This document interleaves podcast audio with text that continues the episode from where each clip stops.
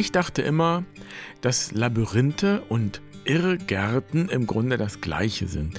Wenn man einmal drin ist, findet man schwer wieder raus, weil man nie sicher sein kann, ob man jetzt die richtige Abzweigung genommen hat oder nicht. Und dann hat mir jemand die Augen geöffnet.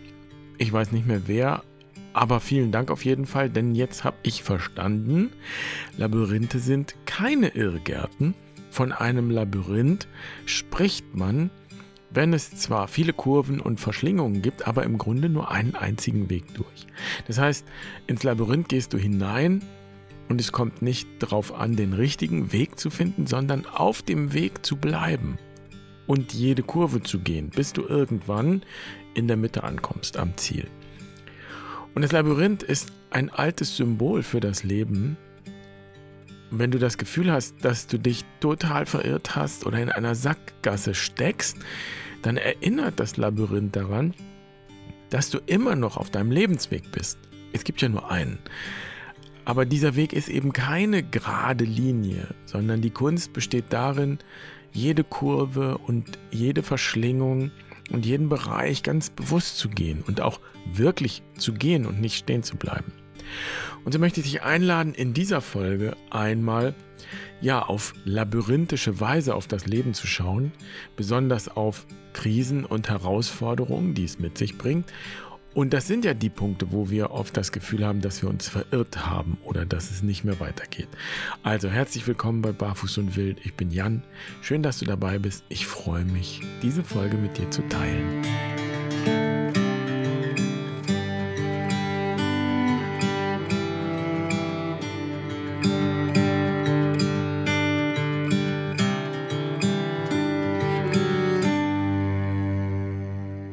Vor ein paar Jahren im Sommer, da haben wir hier die Terrasse geölt. Das ist eine ziemlich blöde Arbeit, aber sie muss halt gemacht werden. Und ich hatte diese großen Dosen mit dem braunen Öl, mit diesem dickflüssigen Öl in der Küche abgestellt. Und irgendwann höre ich einen Schrei. Und natürlich stürze ich in die Küche. Was ist da los?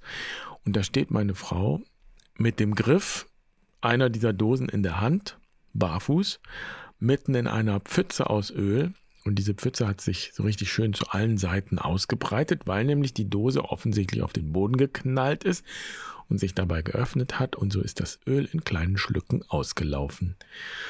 Und die Kinder stehen daneben und zuerst gibt es so diesen Schockmoment, wo alle schauen und schauen. Und das hat sicher nur ein paar Millisekunden gedauert, aber gefühlt haben wir alle geschaut, wie dieses Öl da gluck, gluck, gluck ausläuft und dann haben die Kinder angefangen zu weinen, weil sie wahrscheinlich gespürt haben, dass so eine Hilflosigkeit in der Luft lag. Und ich weiß noch ziemlich genau, wie ich nicht nur dachte, ja, das kann doch nicht wahr sein, sondern ich hatte wirklich das Bedürfnis, mich aus dem Staub zu machen. Also einfach zu gehen. Nicht, hin, nicht hinschauen, dass jetzt gar nicht passiert. Und da wären wir schon beim ersten Schritt, der gegangen werden will, um durch die Krise zu kommen. Und das ist die Entscheidung, da zu bleiben und zu sehen. Also das anzuschauen, was ist und es auch schlicht und ergreifend anzuerkennen, anzunehmen. In den Heldengeschichten ist das der Moment, wenn die Heldin oder der Held den Ruf ins Abenteuer annimmt. Also nicht nur hört, sondern auch annimmt. Meistens gibt es auch keine Alternative. Weglaufen macht keinen Sinn. Das schönste Beispiel dafür, dass Weglaufen und Wegsehen, Wegschauen nicht funktioniert, ist vielleicht die Geschichte vom Propheten Jona. Und das Abenteuer bei Jona beginnt ja eigentlich erst, als er dann drei Tage und drei Nächte im Bauch des Walfischs verbringt. Letztlich ist das die Geschichte einer Quest. Auch eine Quest beginnt damit, dass ich anerkenne, dass es nicht weitergehen kann wie bisher. Es geht einfach nicht so weiter, sondern etwas braucht meine Aufmerksamkeit. Etwas will angeschaut werden. Also erster Schritt, sehen, was ist. Und in dem Moment, wo ich damals entschieden habe, dass ich in der Küche bleibe, also das klingt jetzt so, als wäre das ein langer Prozess, aber ich bin geblieben. Ich musste bleiben, weil sich meine Frau nicht alleine aus der Ölpampe rausholen kann. Das habe ich erkannt. Und meine Kinder können ja auch nicht helfen. Und da hat es angefangen, im Kopf zu arbeiten und zu rattern und zu knattern. Und es klingt jetzt wieder so, als wären da fünf Minuten vergangen, aber das ist jetzt hier in Ultra-Zeitlupe erzählt. Es sind höchstens Sekunden, die da vergangen sind. Der Prozess ist aber in jeder Krise derselbe. Das heißt, es gibt Situationen, Krisen, da dauern diese Schritte tatsächlich lange. Also Stunden oder Tage oder Wochen. Das heißt, ich beginne zu sortieren und die Situation wirklich zu verstehen. Ist das Öl gefährlich für die Haut? Kann man das abwaschen? Kriegen wir das wieder vom Boden ab? Wie schnell müssen wir sein, bevor das trocknet? Oh mein Gott, das war so teuer, das Öl. Können wir irgendwas davon retten? Und auch hier, das ging mir praktisch gefühlt gleichzeitig durch den Kopf. Und es war an mir, jetzt zu urteilen, was das Wichtigste ist. Wo anfangen?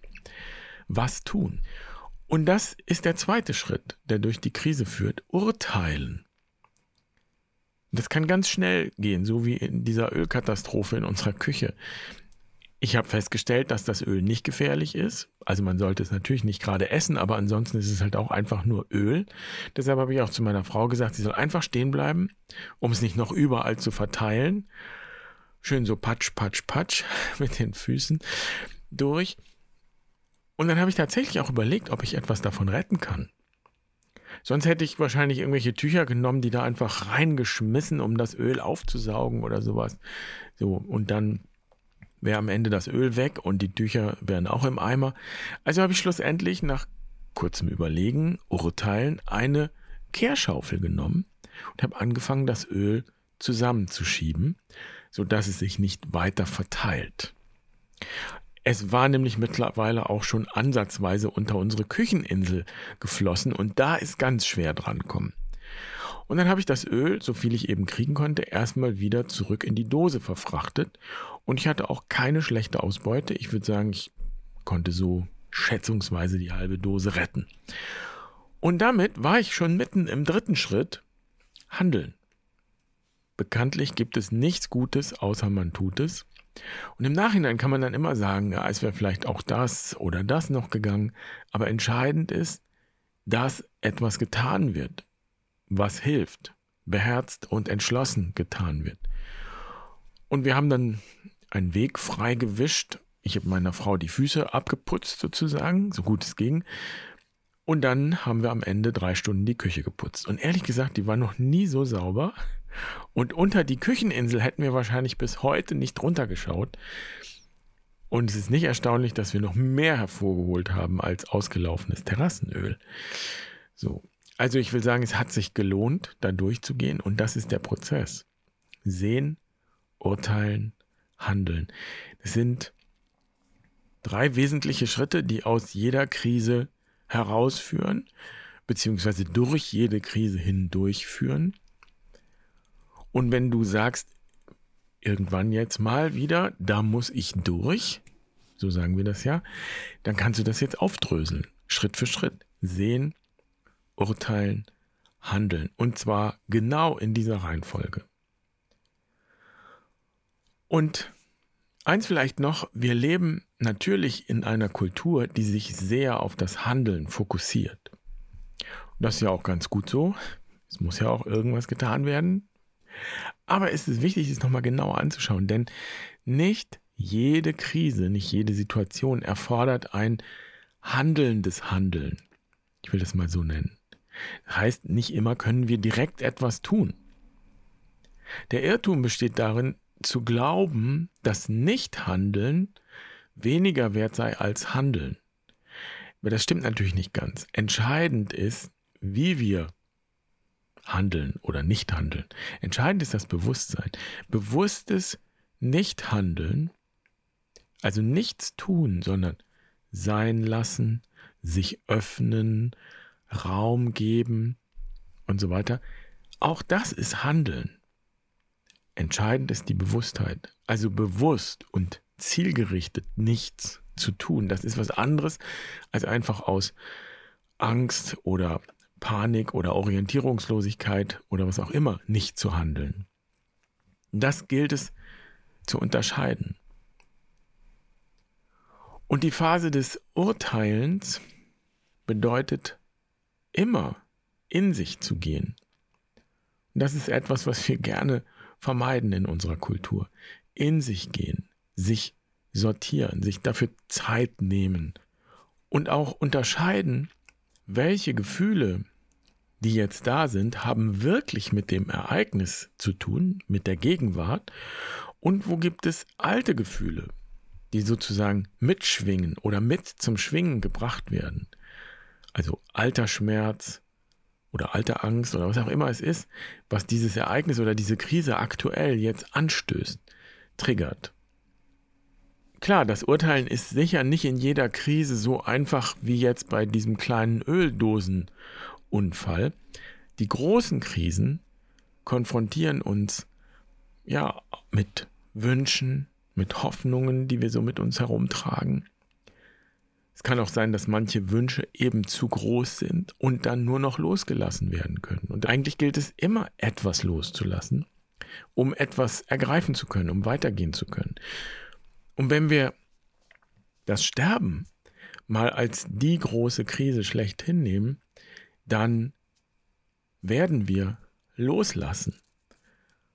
Und auch das wäre nicht handelndes Handeln. So oder so werden wir loslassen. Und entscheidend beim Urteilen, bei diesem Schritt ist, dass uns das ermöglicht, es bewusst zu tun. Das heißt, aktiv zu bleiben, unsere Autonomie zu wahren, indem wir uns hineingeben, bewusst hineingeben. Und das heißt auch, indem wir uns hingeben.